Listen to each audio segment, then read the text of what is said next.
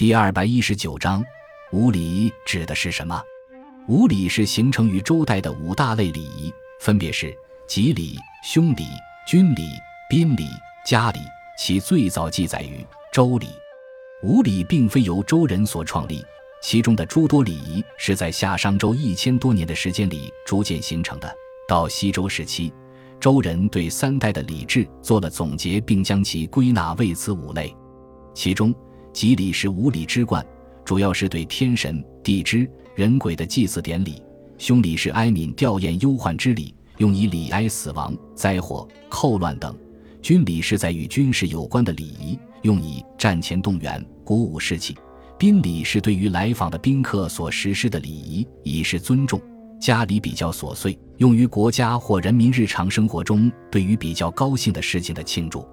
五礼在西周形成之后，在春秋战国时期曾一度遭到破坏，即所谓礼崩乐毁。孔子所创立的儒家学派对周代礼制进行了继承和发扬。汉代时，儒士叔孙以五礼为参考所设计的礼仪，被汉高祖采纳为宫廷礼仪。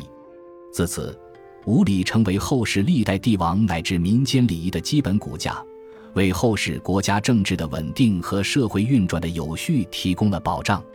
五礼在后世历代都有所发展，其所涉及的范围不断扩大，内容日渐增多。